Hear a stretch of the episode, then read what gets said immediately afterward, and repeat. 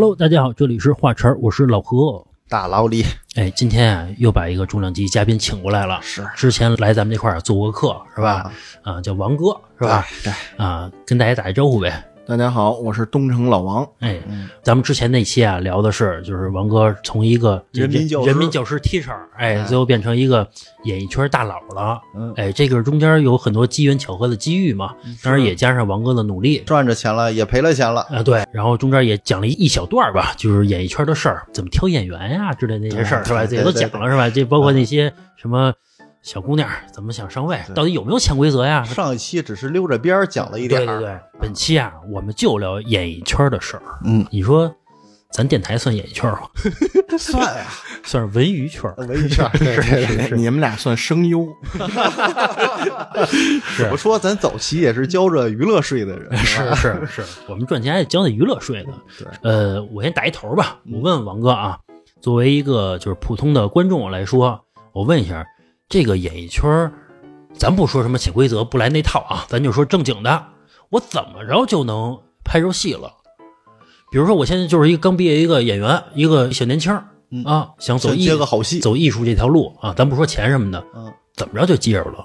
嗯，北京有几个著名的投简历的地方啊，上面飘 home 啊，等等等等，不赘述了。嗯比如说老何，你是刚毕业的小演员嗯啊，你有两条路可以快速的能进组。第一个呢，就是自己去投简历。嗯。啊，你参加过什么毕业大戏呀、嗯。在你上学的阶段，你出演过什么什么戏？啊？嗯。给自己制作一份精美的简历，嗯。去投自己的简历。嗯。第二呢，可能就是你的导师推荐。哦，啊，比如说我是某某著名学院的谁谁谁啊，老师推荐你去一部戏，你就去了啊，嗯这样也能很快的接着一部戏。感觉这更靠谱一点啊。对，咱拿中戏来说吧，你包括天池老师啊、建斌老师啊，他们都是演员出身。嗯，你包括北影的黄磊老师，只不过人这些年不再参与更多的教学内容了嗯啊，人家去实现自己的梦想了，工作室啊、开公司啊、照顾女儿啊、向往生活去了。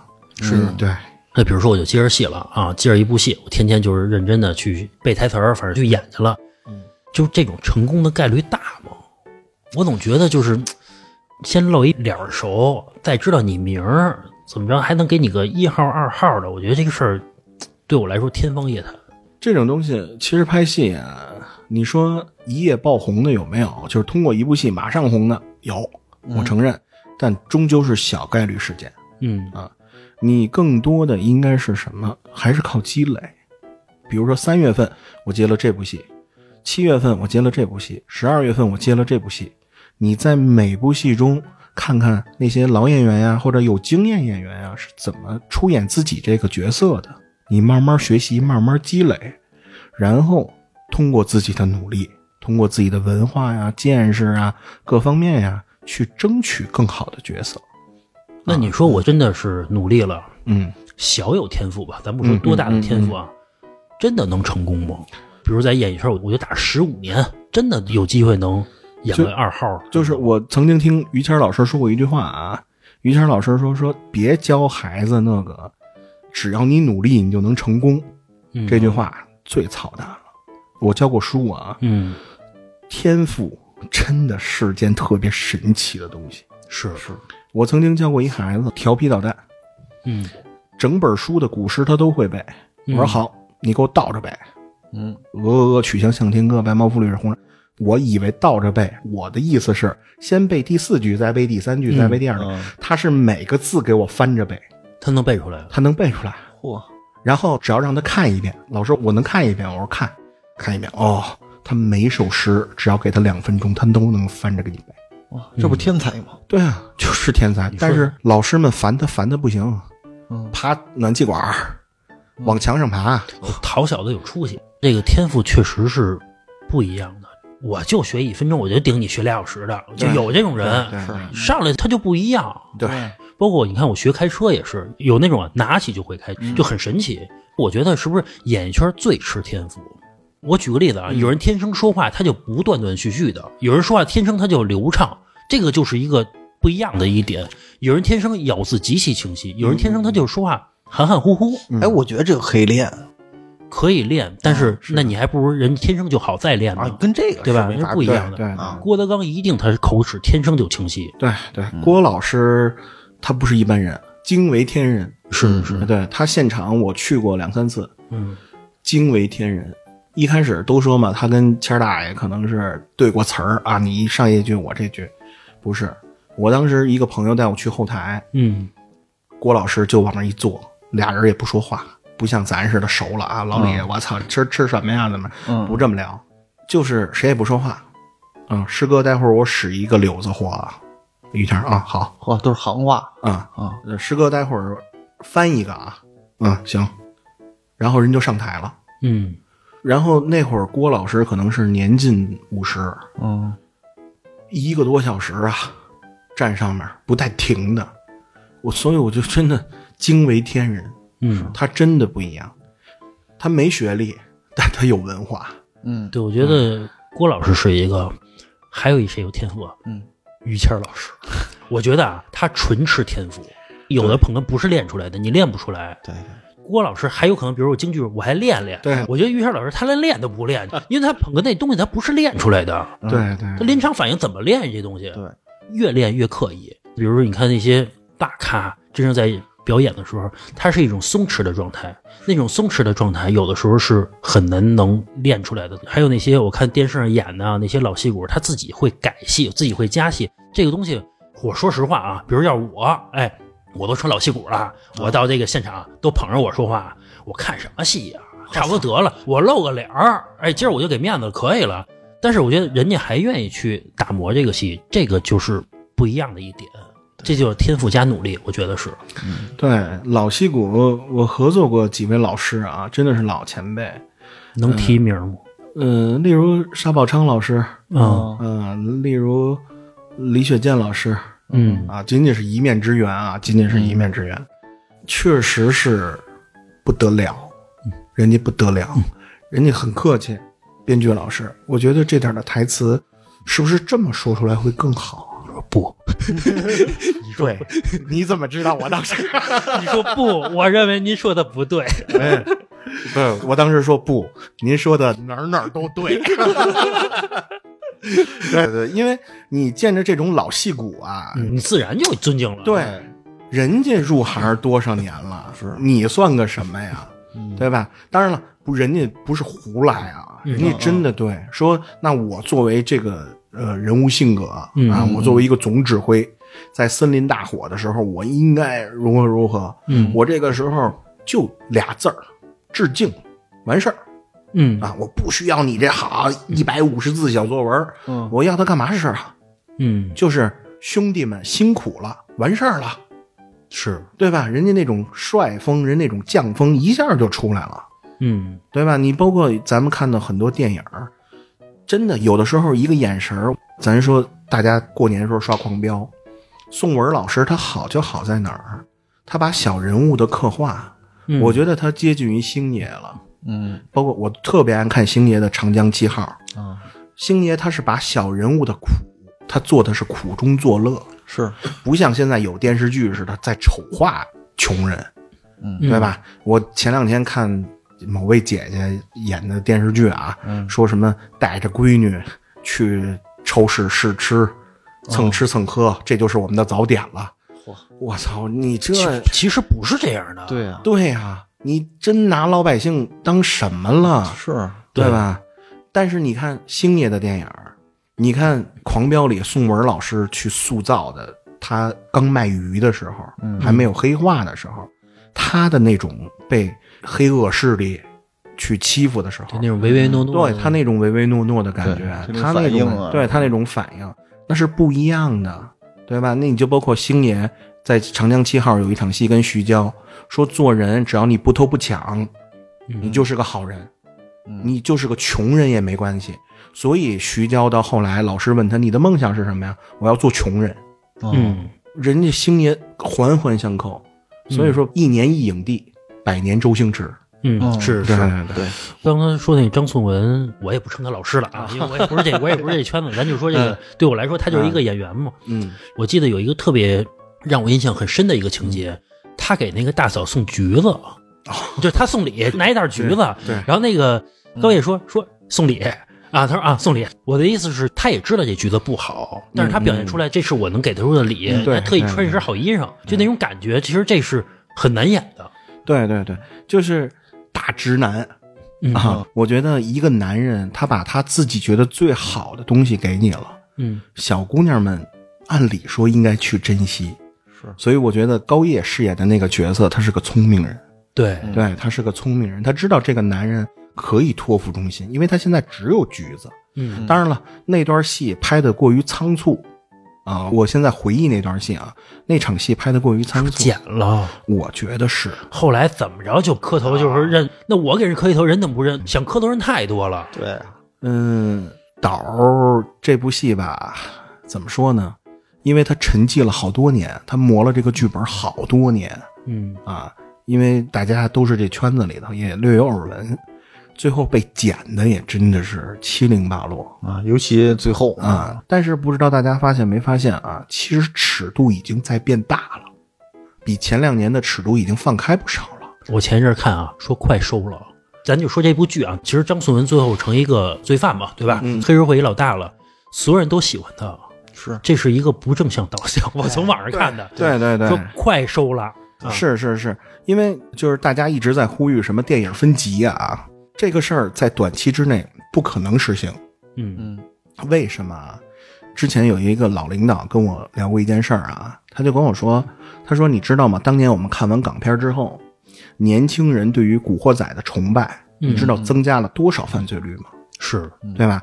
所以我身边人好几个因为这是进进，你知道吗？就是你叫山鸡，他叫浩南，他叫大天，他叫什么什么什么，所以就是说，这种影视导向还是需要很长时间来提高。是他觉得这个事儿是假的，嗯就像郭德纲老师说的是，他跟他一被窝睡觉，他跟他怎么着，嘟嘟嘟死了。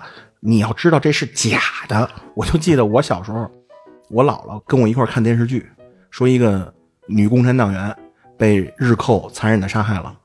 哎，我姥姥就说说，哎，那这演员是真牺牲了吗？嗯对你像那辈儿人，他还觉得这是真的。嗯那你现在这什么手撕鬼子，啊、往天上扔手榴弹，如果你给那代人看，那代人觉得哦还能这样呢？是是，包括有好多演员不是说嘛，说演一坏人之后走马路上挨人打挨人骂，对，说你就是坏人怎么怎么着，真的有人会当真。对，你看啊，为什么说就是《古惑仔》会那么深入人心？嗯，包括你看周润发拍的片儿就没事儿，英雄本色，对，你想过他为什么没事儿？我理解啊，嗯嗯，他高度太高了。比如说，人家是印假钞的，你普通人你接触得到吗？人拿枪，你有吗？但是片儿刀有，古惑仔是小混混，你也可以成为他，所以说你会效仿他很。接地气儿。对，真让你真让你弄假钞，你都不知道什么回事儿，你懂吗？还去过国外是怎么运货去，你都去不了。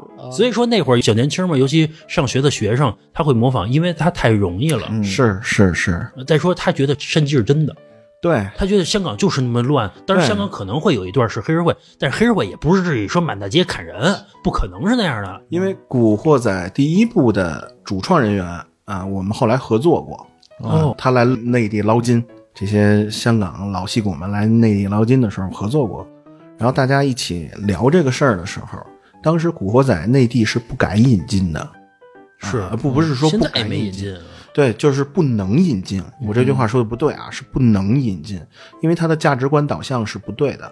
只有当国民知道这是假的，是为什么好多观众都觉得韩国的电影它分级的那么成功嗯啊？那我不能说高丽棒子的全民素质高啊，嗯。但它确实严格的规定每个年龄段你能看什么，嗯不到这个年龄段你是不能看的。然后我给二位安利一韩国电影啊，嗯。叫《高地战》，应该译名是这个啊，嗯就是韩版的《上甘岭》嗯。啊，韩版的《上甘岭》八十四届奥斯卡最佳外语片是提名还是最后是他，我不记得了啊。他就是用南韩，也就是现在的韩国人的视角去看我们的志愿军，嗯。没有丑化我们的志愿军，反而他拍出了南韩人见到志愿军以后尿了，他觉得志愿军太牛逼了。嗯。就他们一句台词啊，彭德怀是什么人？我们拿什么跟彭德怀打？我就觉得他确实是在拍出历史，就是写实，他真的是在写实，因为战争是他妈的太残酷的一件事儿了。是，对，因为会死人的。嗯然后这种悲痛的东西，我们不能拿它当娱乐，嗯我们不能拿这开玩笑，对吧？你现在见着老兵什么的，你真的看人身有残疾，那没有他哪儿他没有现在的你啊？如果看到一个老兵，包括你看电视上有那种老的红军什么怎么着，一镜对对对确实会让人肃然起对敬。你马上就肃然起敬。嗯然后这儿我跟你说一特别逗的事儿啊，也是今天我们一哥们儿分享的，说前两天啊，横店拍戏，嗯这场戏是什么呢？是游行嗯啊。然后演员副导演呢，临时抓演员抓不着了，旁边找了一个电子厂，找了一帮小男孩小女孩。嗯导演这骂街，告诉你给我找一帮专业的行吗？怎么着这一样得给几百块钱，得管饭。然后这演员副导演凑合着吧，这么热谁来呀、然后这场戏演的是什么呢？拉横幅游行，打倒日本帝国主义。然后嗯导演说：“那就试试吧，开始。”然后哗，上面游行，打倒日本帝国主义就开始。导演觉得，哎，效果还行，嗯咔，现场还打倒日本帝国主义。导演啊，咔咔咔咔，嗯现场继续呢。就这帮孩子入戏了，你知道吗？哦，对，以演的是行，对，我操，这帮孩子什么情况？做我们这行觉得，对我拍戏呢。对，这么热的天儿群演呢，五四围脖，好家伙，怎么不停啊？后来这帮小男孩、小女孩就是日本电子工厂的，对，所以我就觉得，就是我这绝对不是鼓吹这个中日两国的关系有多那什么是是，但是你犯下的罪，嗯，你他妈要认，对对对，对吧？咱现在看什么七三幺什么这些东西，你就是罪恶滔天，你就要认。是，对吧？中国人骨子里，对吧？那你为什么管他叫小日子？嗯，对，NBA 八村垒，咱都管他叫小八嘎。嗯，人对，家兼着个小柴犬，还管他叫小八嘎呢你看，就是我们平时录电台，再怎么开玩笑，从来不拿就这种事情啊！对，这种因为这种事情不能开玩笑，对对对，这种事情很严肃的。民族大义的事儿绝对不能开玩笑。对对对，咱就说从民族大义上嗯说这演艺圈这事儿啊，嗯其实我内心总觉得一种戏是最不好拍的，嗯嗯嗯抗战戏。一个抗战戏，一个是就是什么，比如说特种兵去援救什么，就是这种戏啊。嗯为什么我觉得不好拍？因为大家知道结尾，我不知道我说的对不对啊嗯，？是因为你都知道结尾肯定是咱们赢，因为确实咱抗战确实赢了啊，我都知道结尾了，这戏还怎么拍呀？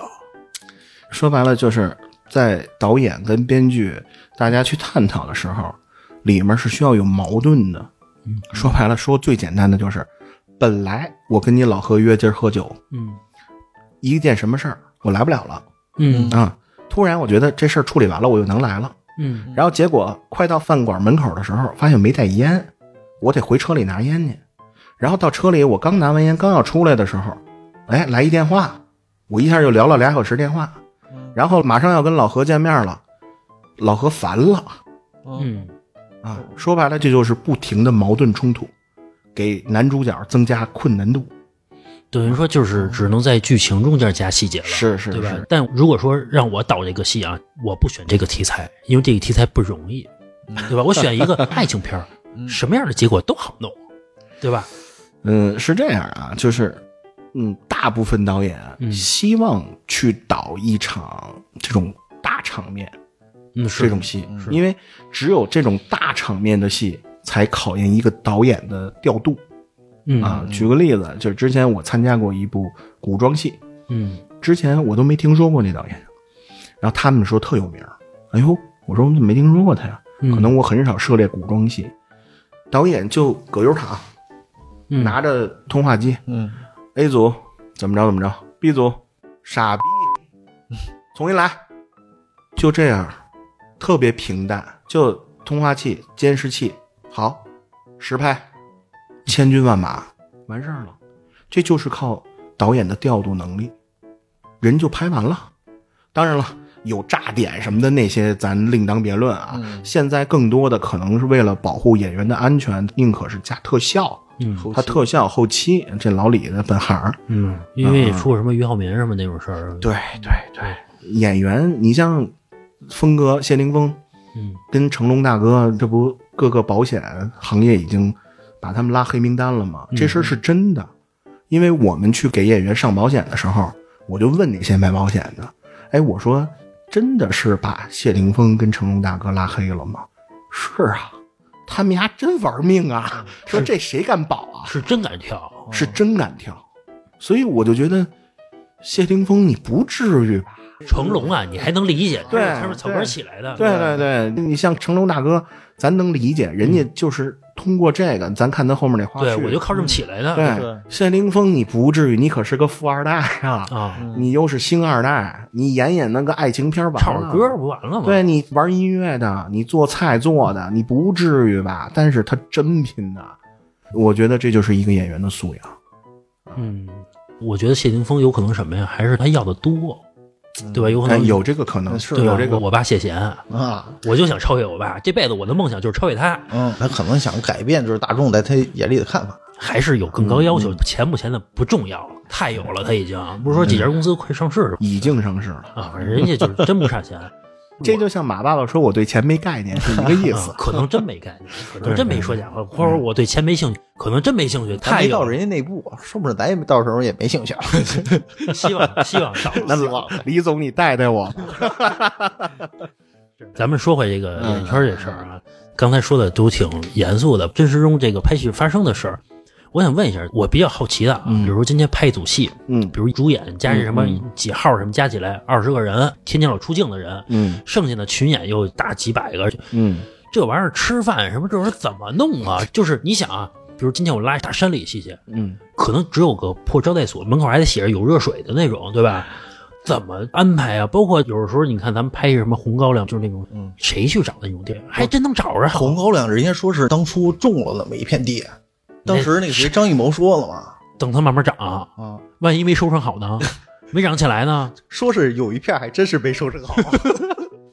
其实有机会，我想跟一次组，就是玩玩去啊。嗯哎，就他们这个天天生活，白天演戏，然后放饭了，老说这个放饭嘛，对吧？尤其从周星驰的电影里边，大哥们发饭了之类的便当啊，便当之类，挺好奇的啊。就是我一个一个回答老何的问题啊。首先，这个场地是谁找的嗯啊？制片人手下呢有执行制片，然后以及他的身边的一些所谓的就是干活的吧，嗯。一起根据编剧的剧本嗯。啊，比如说这场戏要闹市区啊，他们就去给导演挑几个备选嗯。啊，比如说在这条街道上，这条街道有沙县小吃，有什么什么什么，您看编剧说的闹市，中午这写字楼的下来啊，排队怎么着怎么着，够乱吗？嗯啊，不够乱。好，这边是菜市场，大妈们还提着菜啊，怎么着怎么着怎么着，够乱吗？不够乱。好，这边是个学校，放学的时候堵得不行不行的，够乱吗？啊，导演说啊，我要这个嗯嗯啊，这叫选景儿，也叫采风，也叫踩踩点儿。最后确定把这些东西给统筹，啊，确定我们这场戏要在这儿拍。其实这是一个很复杂的一个过程。其其实是，比如小孩放学什么的，我得先跟学校沟通好一系列的东西，包括交通什么的，得有人拦着点车，反正之类的这些事儿吧，这是一个很麻烦的一个事情。这玩意儿不可控。孙红雷老师那独占，跟嗯古天乐的那个独占，我挺爱看那个的啊啊，他最后一场大安定不就是在学校门口吗？啊，啊，对吧？我相信他那场戏，他至少要调配车、调配学校、调配群演、交通，交通，两边是要封路的。嗯，你在中间拍戏，而且那个学校，如果它是真学校的话，当然了，也可能是假景儿，嗯也可能是外头一个学校的呃模子，然后里面这些小孩出来群演也有可能啊。嗯但如果它是一个真正的学校的话，那这个太费劲了。所以为什么出现了横店这种地方？嗯嗯，末代皇帝确实是在故宫拍的。嗯，嗯那你现在的宫廷戏，你说你去故宫拍去，那故宫得给你停多少天呀？是是，对吧？那你上金銮殿，你破坏了你你算谁真做去的你对你真做了，你算谁的呀？嗯对吧？你之前我们一块儿拍一部戏，要一块儿表现一个富二代，真的是开演员的车。但是你知道吗？机器跨在车前头，那机械盖子就花了，嗯嗯，那算谁的呀？哦，对真是，吧？然后你说演员那手表要借用一下，每块儿都至少十万块钱吧，哪怕你给人划一下，谁不恶心啊？是。对吧？咱再说吃饭这事儿，市区咱不说啊，这个好买，比如说订个饭什么都好弄。咱就说去一个野地儿，嗯大山里边拍戏去，嗯真的就是我带着一堆菜，带着厨子一块儿去，是吧嗯，？有这样的，其实就是带厨子会更节省成本嗯啊。我跟厨子聊，基本规模不大的剧组，基本都会带厨子嗯啊。当然了，有些大剧组也会带厨子，那是给主创们单做小灶的嗯啊。小剧组，比如说就百十来人，嗯或者是几十人，人就带一厨子，跟厨子谈好价钱，菜什么怎么包，嗯然后厨子来做。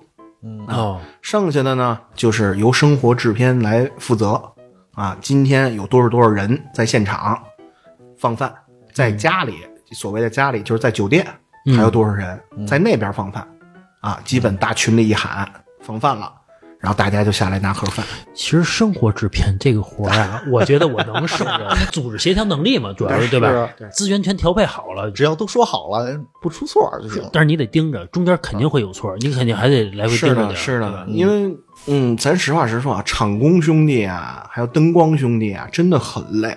是，你想那大球灯，不知道你们见没见过啊？就那大炮似的大球灯，那真他妈是百十来斤呢。二零年我们去大兴安岭拍过一个消防题材的戏，这事儿比较逗。我跟那个扛球灯的哥们儿一块儿上山，嗯因为我这体型呼哧带喘的，然后那哥们儿跟我说说他妈的原剧本没这场戏呀、我说是啊，这场戏是导演让我改的啊，连夜给大家发的扉页。他说原剧本没这场戏吧？我说是啊，瞎他妈改，这傻逼编剧。是。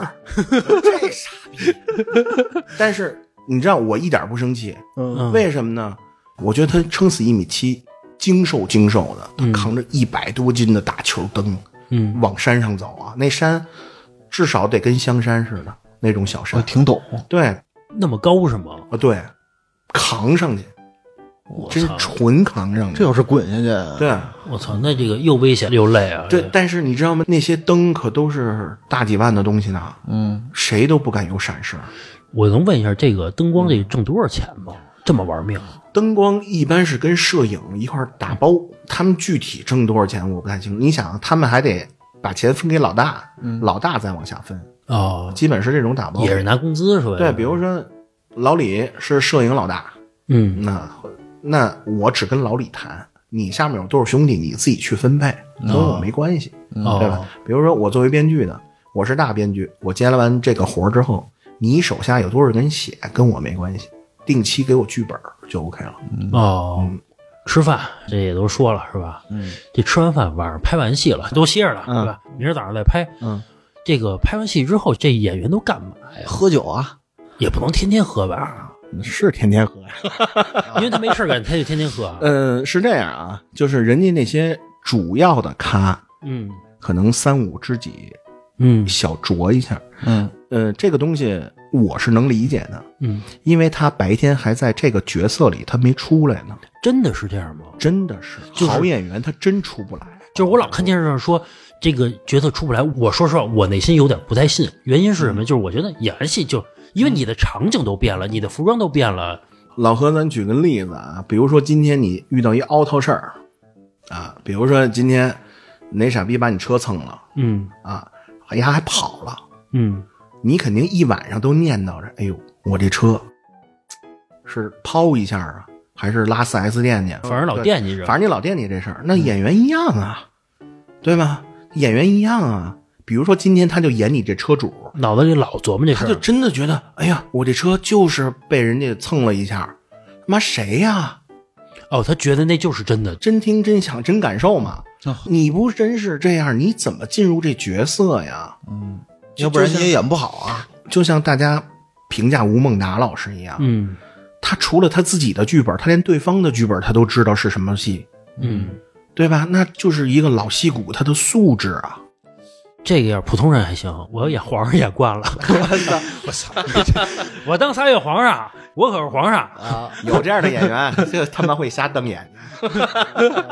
我没出息，我可皇上，我可太子，你们都得捧着我啊，是对吧？刚才王哥说那个，我大概其实能理解，明白。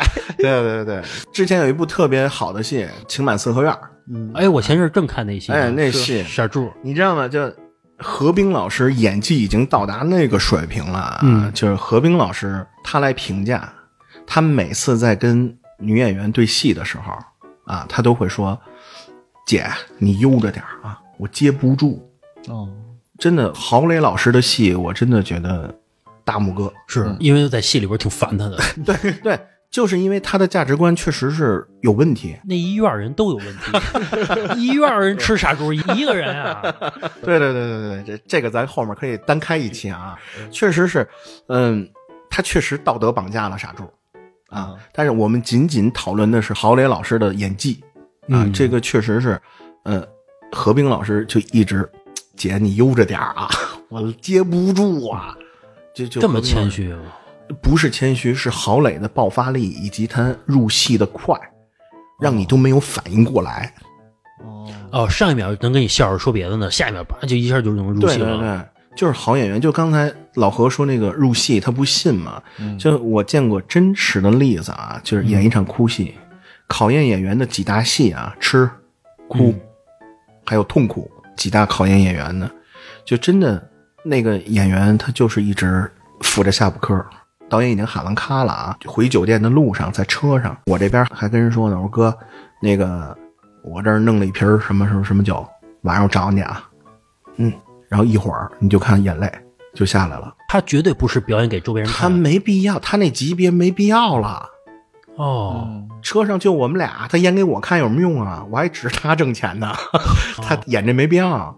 就是出不来。对，然后他抱着你哭，他说我太惨了。就他说剧里那个人物啊，我太惨了，凭什么呀？就就就就就我的天呐，一下给我整的，我我说哥怎么了？是对，我说哥怎么了你？干嘛把我写成这样？还不是你写的？不是，当时写的时候你，我只能说啊，好的剧本都是演员现场调出来的。哦，其实我作为编剧，我的功力啊，没有到达那个。我们举个例子啊，《无间道》有一场戏，不知道二位还有没有印象？就是黄秋生临死之前那场戏，在天台电梯，嗯他跟梁朝伟说：“哎，呃梁朝伟回头没事儿嗯，走了啊。”那是黄秋生忘台词了。哦，他不知道后面该怎么着了，但是那一个巧合就说明了黄秋生可能是最后临终的一个托付了，嗯嗯嗯对吧？就是演员的一些失误，造就了一些经典。嗯，有的时候就是话没说出来，但是他表现出来啊，对对对对对，为什么我们都说梁朝伟好？他的眼神儿，还有他的表情，他的那么挤着那么一笑，比说一万句台词都管用。这就跟咱们似的，咱们录电台啊，从来没剧本儿，玩的就是临场发挥，是吧？所以我喜欢你们这样。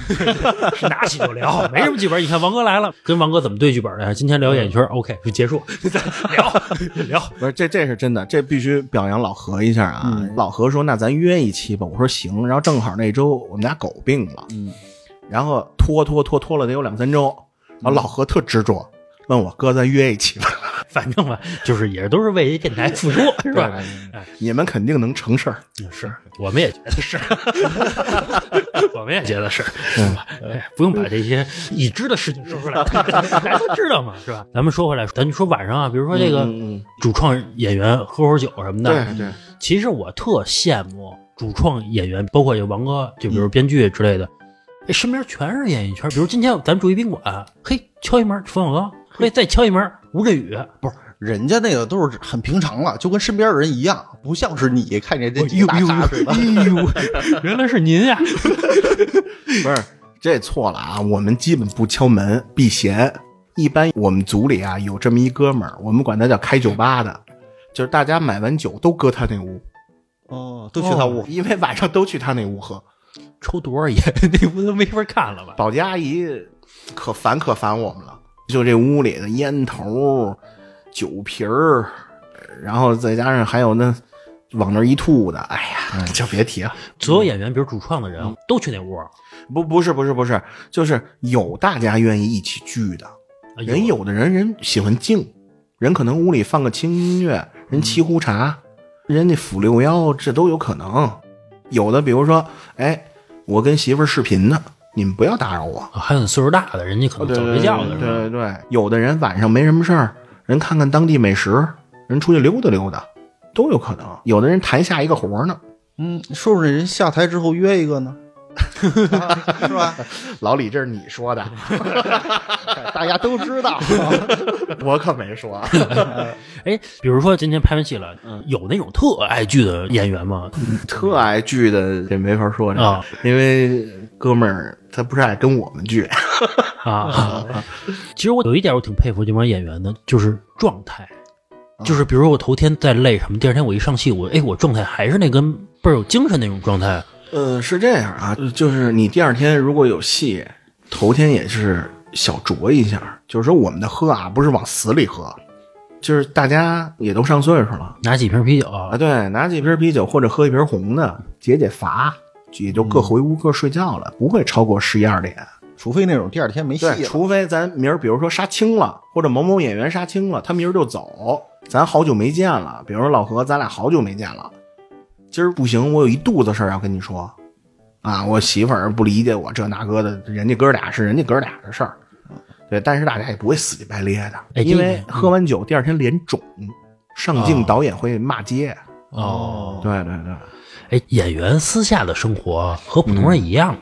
一样一样一样的人？一样，也叮咚买菜也看优惠券儿，也那样，真这样。挣这么多钱还也是辛苦赚的是吧？对，因为每一分都是靠他努力回来的。我记得那会儿看某位演员就拍他家，说什么煮个面都用农夫山泉。说白了，你开自来水，它真是一杯白色的浆子。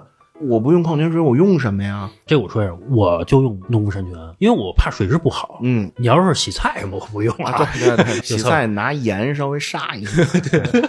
我是说演艺圈这些人嘛，看起来肯定特别光鲜，包括人家确实有钱。我老觉得人私下是不是就不太一样，不是那普通人似的那种。我觉得也分人吧。是吧，比如大绿棒子喝吗？喝呀，不照样喝是，也不是牌子必须什么什么什么，就是今天晚上有精酿，咱可以喝精酿。你真是周边好十里八村的只有大绿棒子，那咱今天为了解乏，因为拍一天戏真的很累。我不，我他妈打牌儿，我就不喝不了这酒，我不管，我不管去，不喝你不是，我不管去，我不管，你给我弄去啊！我今天就得喝什么福加白，我就得喝这个去。有这样的，那这种就伺候呗。这种人不不用我伺候，那是他助理的事儿。就是前两年啊，说什么小演员啊什么的，一下带他们四五个助理啊什么那是的，真事儿是吗？那是真事儿。他签合同的时候，还有什么我要房车，我的厕所别人不能上，嘿，啊，我要带六个助理，手上有个倒刺儿，我操，我就要去医院，我就要歇三天，真有这事儿。在节目中间跟大家说一下啊，如果您想听到更劲爆的付费节目，可以来我们的公众号，更恐怖的灵异、更爆笑的杂谈，都在我们的付费节目里面有更新。您在微信公众号搜索“话茬 VIP”，茬是带儿化音的，就可以找到我们，对这些节目进行付费收听了。咱们讲讲你甩大牌儿的事儿吧。可以，就是我觉得啊，你几个助理这个事儿啊，啊，就是比如我有钱，我膨胀了。你要是普通人突然有钱了，或者突然出名了，嗯我觉得能理解这事儿，嗯对吧？但你要说有的那种甩大牌儿，真没必要，有那种事儿吗？嗯，举个例子啊，咱说一个年轻的，说一老的，嗯咱先说老张。一开始啊，我跟这老张不熟，我就觉得人超一线牛逼。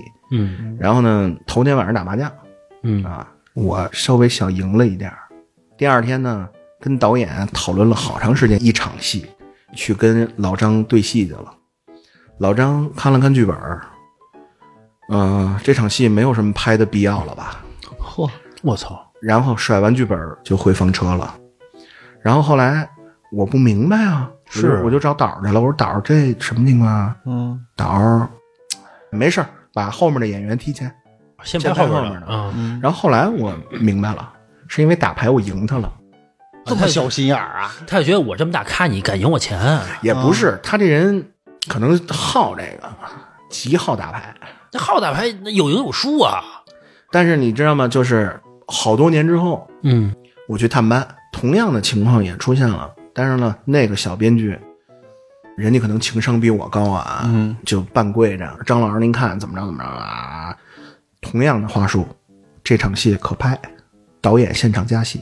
这个我觉得有点过了。嗨，咱不说了，咱说一小孩儿啊。前两天我刚从横店回来，也是去探班啊，然后在机场碰见一个不知道是什么出道的一小男孩啊，前呼后拥的，这是小姑娘、小粉丝啊哇哇，就这么着。嗯，哎，我说这是什么人呢？正好那天导演跟我说，说你别走了，说咱俩没见着，说你出来吧。嗯然后我就跟这个小伙子，这明星啊一块儿从机场通道走出来了。嗯。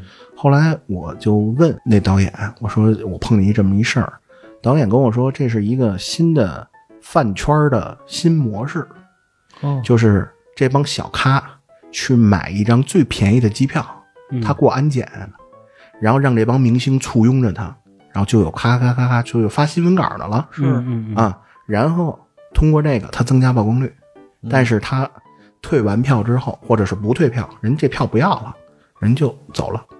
哦，也算是一个宣传手段。对，也算一宣传手段。但是你知道，在这个过程中给我造成了多大的困扰吗？就是你走不动啊。嗯，他所谓身边那帮保镖哦就这样，你说这个保镖要的就是这效果，要的就是这劲儿。我在机场的时候，我也见过周杰伦老师，嗯人家就是自己压着鸭舌帽往外走。嗯我虽然没跟周杰伦老师合作过啊，但是人周杰伦就是自己压着压上面，旁边确实有两个黑衣人，但人家没有阻挡任何人的交通。你看咱们上抖音看那段子，就北京大哥或者是谁哦哪儿哪儿，操堵路什么什么什么，就这帮小鲜肉啊，他妈的，我国家管他们就管对了，饶不会演戏，还这逼那个毛病不少。毛病。主要还是没有真本事，所以他只能靠这个去博眼球，对，炒作。只要炒火了，我操，我一年这多少多少钱就来了。但是咱不是说所有小鲜肉都不好啊，嗯你包括千玺，嗯你包括吴磊，他们真的谦逊、学习，嗯，然后各方面人品，大家剧组里没那么多事儿，人就跟你吃一样的饭，我不需要特餐，我不需要小灶，不是说今天他妈的我就要吃什么什么什么，没有我就不吃饭，他不吃饭会影响下午的进度，也就是下午的演员就要往后拉。整体全都往后。对，然后今天导演说我就要黄昏，嗯嗯，这个时间点错过了，那就得明天拍。嗯一天可好几百万就烧进去了，是，全组人吃马喂的，你养活的可是人呐。然后你这儿耽误了，那你后面所有进度都要往后耽误。其实我觉得这种，比如有品的人啊，不管是年轻还是岁数年长的人，我觉得主要是家教好，包括会做人。是的，你甭管他是真的假的，但是我确实在面上我给你做到了。说白了，至少我不招人讨厌，我觉得这人聪明。不得不承认啊，从人性的角度出发，谁都会有那种我从一文不值到万人敬仰，然后膨胀，然后到慢慢往回收，嗯，慢慢收住自己的锋芒，人都会有这么一过程。但是聪明人他会很快的就把自己收住了，是不让自己膨胀了，不露富。就像我们有的朋友圈，哈，你开个小奔驰、小宝马你就炫，都有那个心理，嗯都希望迫切的知道，啊，我改善自己的生活了。但当你慢慢的觉得这个东西并没有给你带来很多的收益跟好处的时候，你就悬崖勒马了，你就收住了。这个时候你就才算活明白了。嗯，是。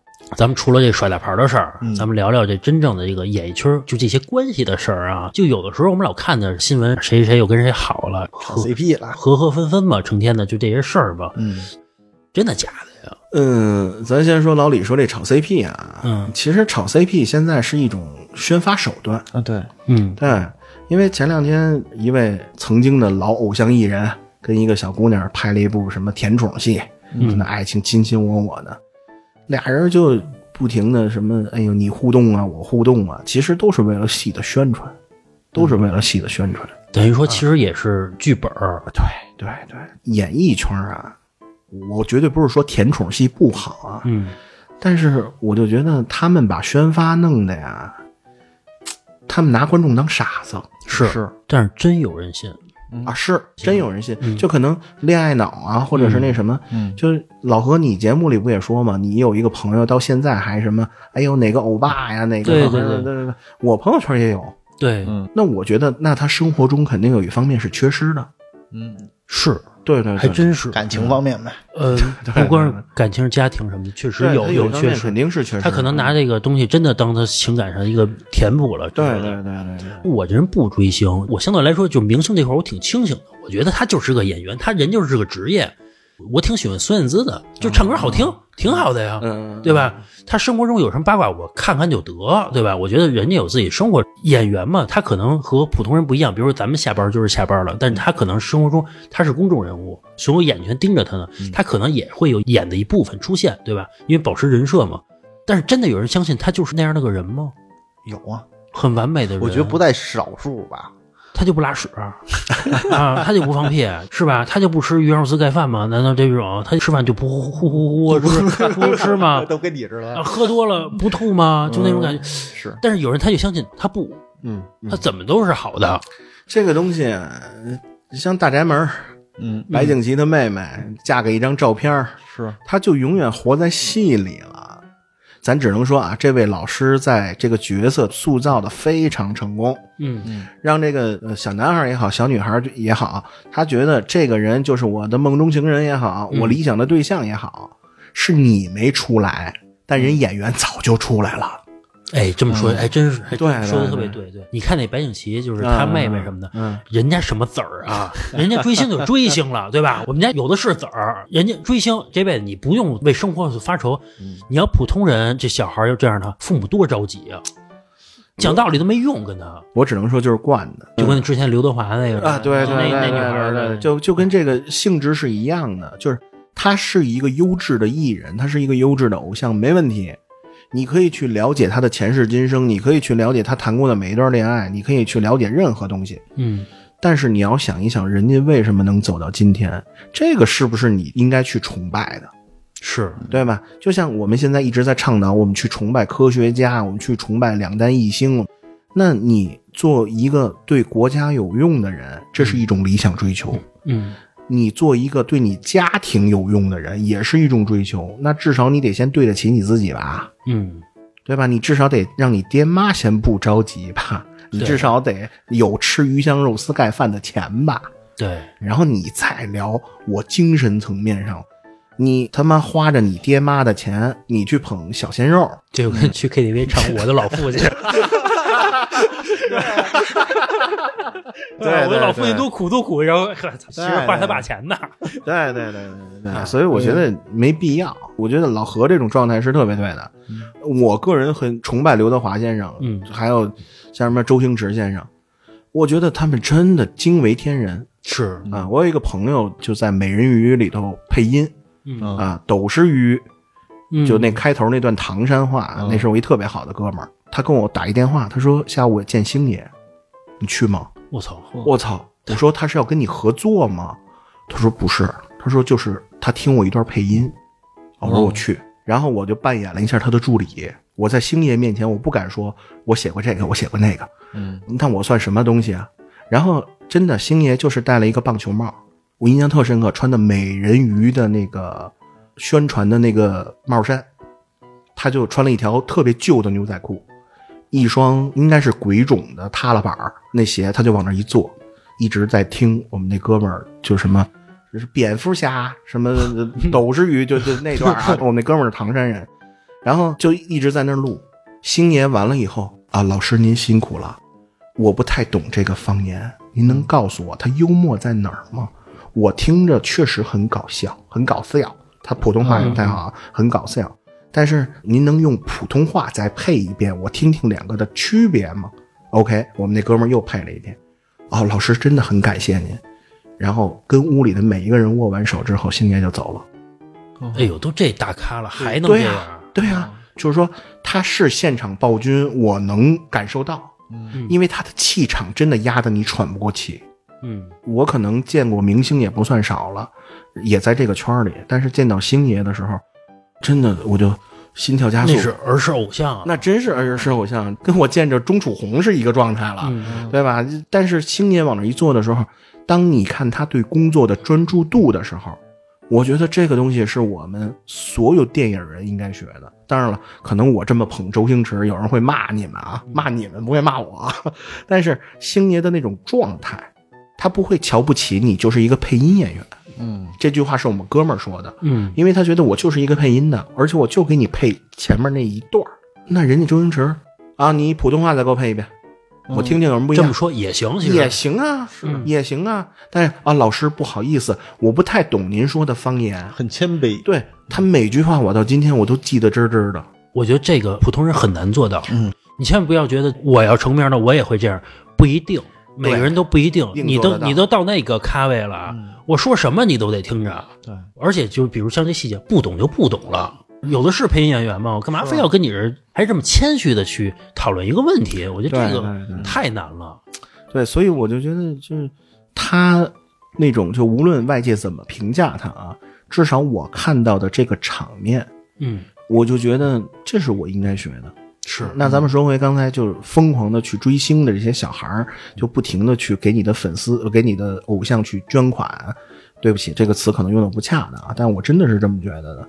我觉得没必要。对你有这钱去提升自己，对吧？你去喝杯黑咖啡，你还能瘦身呢。对的，我都不说让你去买本书，你给你妈买点东西。没错，你给你妈买过这东西吗？你把这帮小鲜肉，哎，不能说是小鲜肉吧，你把这些不良的偶像养成，哎呀，我觉得这这不是一个好现象。其实我觉得就是有一些没有真正作品出来的人啊，对对对，他都不知道我怎么这么火。当然，他会可能会炒作，他会做运作，但是就我操，我什么东西没弄出来，这么多人喜欢我啊！其实我们说这些话，其实有可能会得罪很多人，因为前一阵儿啊，我在抖音上，嗯。我怼一人，我发现嗯。我操炸了窝了，我一打开抖音，嗯。五十多条留言，哦。惊着了，因为我平时不运营抖音，王源儿抽烟那事儿。啊，但是是很久之前的事儿，但是我确实刷到他了。有很多粉丝是不知道，说嗯北京室内是不能抽烟的，这我能理解这个事儿，因为他不在北京生活。还有一个是说王源就是个普通人啊，说他一个大家为什么揪住他不放呢？嗯我在底下留言的是，我说他哪儿普通啊？他人是明星，嗯我说他赚的钱哪儿普通啊？他收入这个钱，他就是公众人物，你就会有比普通人更多的眼光去盯着他这个事情。嗯然后底下人就你知道给我留言说什么？你知道他多努力吗？这跟努力有什么对，我关系这你是不是眼红人赚了钱了？嗯我说我不是眼红他赚了钱，我是说他公众人物，他不是普通人，嗯他不是老百姓。底下人说怎么不是老百姓了？他就是老百姓。我的意思是，你要理论上他确实是一个公民，但是他的名望什么东西，他确实要以身作则。很多东西，你在公众场合室内去抽烟这个事情，咱们不叫犯罪，他确实违反规定了。这个事情说出来有什么问题吗？而不是说一说什么问题就是你知道他多努力吗？这有点阅读理解能力有点差。不是他在为他所辩解，就是你说我们家人就不行，你说我的人就不行，他这种粉丝啊，说白了就是他喜欢这个人，怎么都行。对，对对，永远关注于他觉得他身上的一个点，我是最欣赏的，然后他就把这个无限的去放大。但是呢，他跟老何答的，我觉得这俩有什么关系啊？对，不是一个事儿，就是人家可能有努力的一面，确实是对吧？对要人家不能达到这个成就，但是他不是普通人，对吧？普通人怎么谁都知道他呀？怎么我一说王源，我不需要给你们两位去介绍王源是谁呀？就对对对上来就是他不是普通人。他赚着不是普通人的钱，有着不是普通人的待遇，就是他走哪儿他全是 VIP 吧，对对吧？他去住酒店，不可能说是给他安排一个尾房吧，不可能给他说安排一个楼什么不好的房间吧，肯定都是哪哪儿都 VIP。即使他花同样的钱，可能都免费给他升级，对吧？都有可能是这个事情，他不是普通人。我的意思是什么呀？我在抖音上稍微点这个，一下就炸了窝了。你就知道这个名人的效应是完完全全不一样的。对，就因为名人他有这么多的效应，嗯所以我觉得他们更应该去以身作则。对对这个社会的正气，那你像梅兰芳先生，人就不为日本人演出，是对吧？人有的老艺术家，抗战时期我们就捐飞机，嗯，我们支持抗战，对吧？我就觉得这才是吾辈之楷模呢。那你现在需要不是说护着你家的什么什么偶像啊，或者怎么着？现在他们饭圈都叫什么什么家的，你应该更好的去接受他做错的时候，你去帮他改正。我觉得这个才是更好的一个价值观的体现，而不是说护短儿、护犊子。是嗯我跟你说啊，我几年前去一公司面试去，嗯龙丹妮给我面的试，这是饭圈大佬了，啊那几个知名都是他旗下的。我这么说吧，当时我是给人家做一个叫宣传一个东西吧，具体的不说了啊。人家跟我聊的时候，小鲜肉就是不好听点，就是人家一个商品，人家一个赚钱的工具。人家跟我说的什么呀？有几个年轻的小演员，然后他们去打比赛去，都是他们旗下的。他说有人去炒我们饭圈，说我们捧这不捧那个。他说无稽之谈，都是我的演员，哪火我都赚钱，我干嘛要捧他呀？没有必要的。咱不说背后有大佬指向哪一个人啊，就是我签下来这二十个人了，这是龙丹妮跟我说的原话啊。谁火，这是市场选择的，喜欢多的人，我自然给他镜头多；喜欢少的，自然镜头少。说白，这是生意。饭圈的人总是会猜这个谁谁谁怎么怎么，那都是我们帮他安排出来的，才会有你们看到的东西，包括什么帖子，那是剧本儿，都是成年人。包括比如你看龙丹妮那个级别的人，满脑子全是生意人，不跟你来什么天天就是你侬我侬那套，对人来说没有意义，人家看的就是钱，名气人什么都有了。这是真实的，我跟龙丹妮一段对话啊，我就说句不该说的啊，嗯，他们一直活在真人秀里，这句话可能有点得罪人啊，但是他们场上场下都是真人秀。其实我觉得他们也挺累的，真的。你说小鲜肉那些人是吧？对对不能做自己嘛。对对对对对，因为老戏骨对他们的评价是关机比开机演的好，没法弄。现在这个圈儿就这样。但是饭圈真挣钱啊！哎呦，但是你想象不到的，那是现金流啊！我跟你说，有一个多牛逼的数据啊，嗯，就也是跟龙丹妮去聊嘛。疫情人家在线上去开演唱会，你知道多少钱吗？多少钱？十个以上，单位我不说，自己想去，十个以上。而且你知道人家的软件是什么样的吗？比如说咱们现在下载一个，比如淘宝或者什么一种软件，你上来免费先用，对吧？人家不是三百八十八、五百八十八，你才能进去。嗯，进都不让你进，就是说你登录的时候直接问你充值，不充值 OK，你进入这个软件的首页来说，它有很多菜单嘛，对吧？点哪个都充值，全是用户。怎么跟毛片网站似的？你别说人家软件做的不好，用户啊，我为什么敢设这门槛儿啊？是还是有人冲啊，对对吧？对，还是人赚钱，我都眼红。我跟你说，咱也别说什么什么什么人饭圈怎么怎么着，王哥，你真是能在里边能捞着钱，你你也进没错没错再话说回来啊，不管小鲜人怎么着，人通中人有利益，人能赚着钱。啊就是这些小鲜肉啊，我就觉得，如果你真的想混这个圈儿，提升自己的演技也好，提升自己的人品也好，我相信以你们这么好的出道，肯定能有美好的未来。是就中国影视第几代导演都已经老去了，你看国师嗯，领奖的时候，他真的老了。是，对，你看凯歌导演，包括周润发那代不都老发了吗？哥，你看，其实现在香港就出现了青黄不接，只剩古天乐老师了。下面你看，没有再叫得上名儿的了。黄宗泽，他也没那么年轻吧？呃对，他也四十多了，就是电视剧圈的，他还是电视剧圈的，嗯，他很少走上大银幕。嗯，但你看，像刘德华、梁朝伟这几位老师，他们真的是转型很成功，从电视剧转型到大银幕，转型的非常成功。因为我们业内人士知道，拍电视剧跟拍电影的感觉是不一样的。嗯，咱们举个例子啊，你看国师前两年拍的那个《悬崖之上嗯哎，很好看。》啊，我不知道你注没注意国师用的镜头，他都是卡着半身儿对，他都是用这个镜头，电视剧不会这么拍的。嗯这太考验演员的功底了。嗯，你电视剧你就给台词，这场戏就过了。但是悬崖之上，这么着卡着拍，嗯你一个表情不对，这场戏是过不去的。嗯，所以你想干这行，你想做这行，你想挣这行的钱，那你只能努力，没有别的办法。你光靠脸蛋儿，你光靠脸蛋儿，人都会老。刘德华也老了，而且你也长得没那么好。对，要是真长得巨好，有太多了。而且最主要的是审美会变。嗯，从 H O T 那会儿，后来变到韩流的另一种方式，咱就不说了啊，就稍微那什么一点的，然后又变回猛男，是吧？然后又变成今天，那明天变成什么样，谁都不知道。不太清楚明天的审美是什么样。是。那换一个角度来说，我是小鲜肉，我捞两年钱我够了，嗯也行。然后也可以对，也可以，对吧？对对吧？慢慢慢慢，我自己先成立工作室，慢慢我就在圈子里混人脉了。但是啊，混人脉需要会做人，这一点也确实很重要，会交际很多哎呀东西。，会做人，其实这是一个人终身的命题。嗯你不见得，我跟老何投脾气，也许我跟老郑就不投脾气；我跟老李投脾气，也许我跟大飞就不投脾气。嗯，这个这事儿太难了。对，所以像老何说这个，我捞两年前我不干了，可以啊，你去做生意啊。对，有很多捞了一两年前，人家做生意很成功的，嗯对吧？那但是如果当你赔一个底儿掉的时候，你再想回来，你已经被市场淘汰了。之前不是一演员吗？那什么啊，对吧？已经臭了，现在他现在想洗白，发点抖音什么的，嗯也全是骂的。对，咱不说人家没生存空间了，毕竟名气在这儿呢，可能还能赚一些钱。但是我觉得大的戏、好的剧本，我觉得不会找他了。大的戏、好的剧本，大家也会考虑观众在受众的时候嗯，会不会反感这个演员。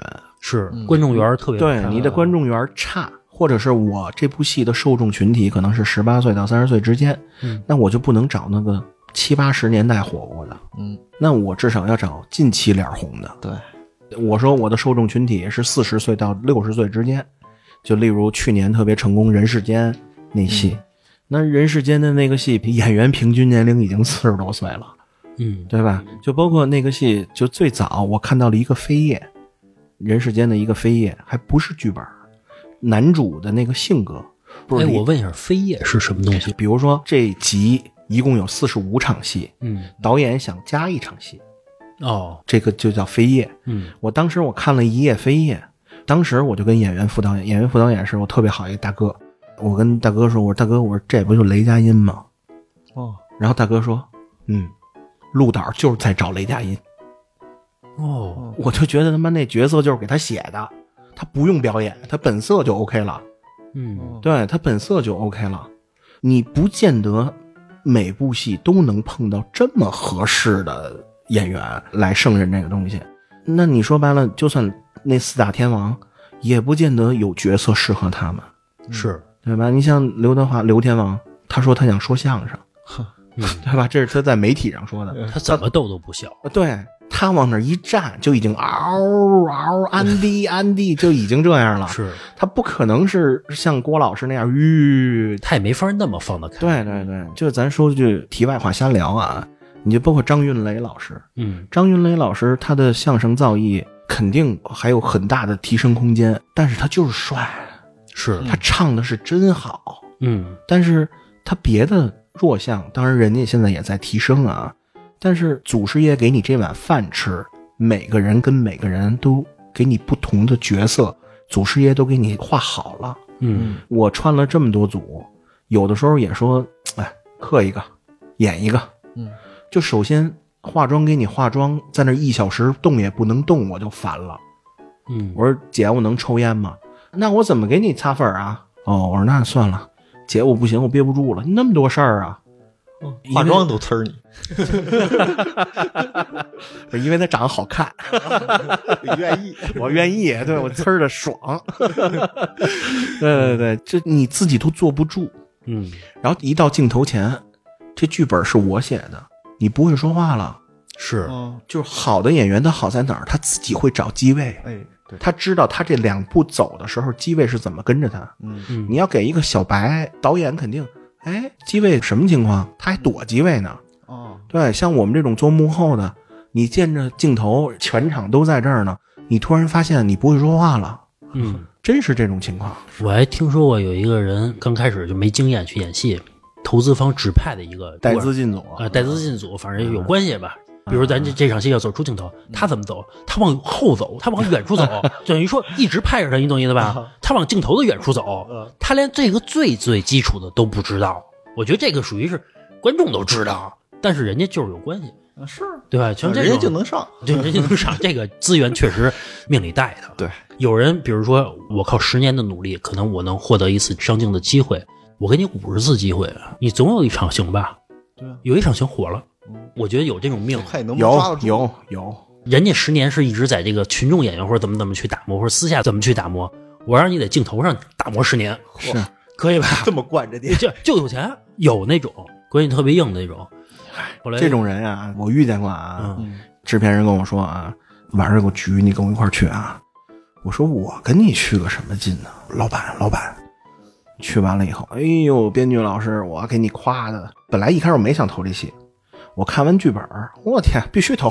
哟，哎呦，给你捧的，我都有时候不知道自己姓什么了。您这文学功底啊，哟真的假的？真的假的？我都不知道。你听着没？就先干一个白酒，这杯先走一个、嗯啊，然后夸你两句，再走一个，再夸你两句，再走一个啊。我有个侄女儿，说的正题了，正题开始来了，OK，没问题。这种东西你尽量要去满足人家，是对吧？这东西你必须去金主爸爸对金主爸爸边边角角一个小角色，多给你两句台词的事儿呗。嗯嗯第二天到现场，导演心里也知道怎么回事儿，嗯新加的扉页儿啊什么的。然后小姑娘看着镜头，然后看着大咖，她笑，嗯，就因为她见着偶像了，嘿，她一直在那儿笑。这就没办法了。这你真没招儿。嗯，然后也偷偷告诉大咖了，大咖只能忍着，就是这真的确实是亲身经历，嗯，没辙这东西。你甭管钱是什么，人家有关系，人就能进来，对吧？对，我再问一个问题，就是面对那个就是数数的，这两年我发现提的也少了，可能这种现象也少了，但现实中真的有这样吗？数数我没有见过，呃，普通话不好的人数数啊，嗯。普通话确实是他说着费劲的，我见过数数的嗯啊啊。其实这种现象，我实话实说啊，我见的不是很多，因为我可能接触的咖的档次没到那儿啊。跟我面前的有一些小孩儿啊，或者一些中层演员，他不敢，嗯，或者是我们导演在那儿，他不太敢。但是确实是有现场提词的嗯嗯啊，比如说我要的东西你带来了吗？马上你就听演员，我要的东西你带来了吗？然后在他背后，对不起，我是个警察，一句一句的剪，对，对不起，我是个警察。那我就不清楚了。但是呢，你说这个演员，人家状态感觉都是对的。哦，啊，后面只是在提词，这个你也说不出来什么。对啊。我呈现出来的，我给没毛病。我的作品是这样，也对，因为你跟人说不是同期声啊，后期会配啊，嗯，人家这么提词也没毛病啊，那是。人家减少出错率嘛。要这么说啊，也不是没有道理，对吧？你甭管我怎么着，我能最后能录出来不就完了吗？最后我能拍出来就完了呗，是吧？对。但是确实会让现场的人的气势不高，没哎，让我觉得我对这部戏，即使我是一个普通的工作人员，我对这部戏有期待感，我会有干劲儿。没错。比如说咱仨现在在这儿聊天儿嗯我问你，哎，我说老何吃了吗？嗯，然后老李说吃了，然后你再跟我说吃了，我就想老李咱俩聊 吧。咱这期节目就没法这么录。对对对对他可能后期剪完的效果不错，有可能存在这种情况，但是你录的时候你就觉得什么玩意儿？对，反正就至少我就知道以后我不跟你聊天了，嗯跟你聊天太费劲了。是对，尤其就是给你对戏那个人是最难受的。哎呀，大家可能现在已经习惯了这个行业，什么奇葩都有，吊着样的来。嗯，就讨厌的、不讨厌的、招人烦的，他资质真差的，或者是他今天他真忘词儿了，嗯反反复复咔咔咔咔咔咔咔咔了一下午，就一场戏，什么样的都有。嗯，对，所以可能就是你干这行吧，你得有一半儿是受罪的钱。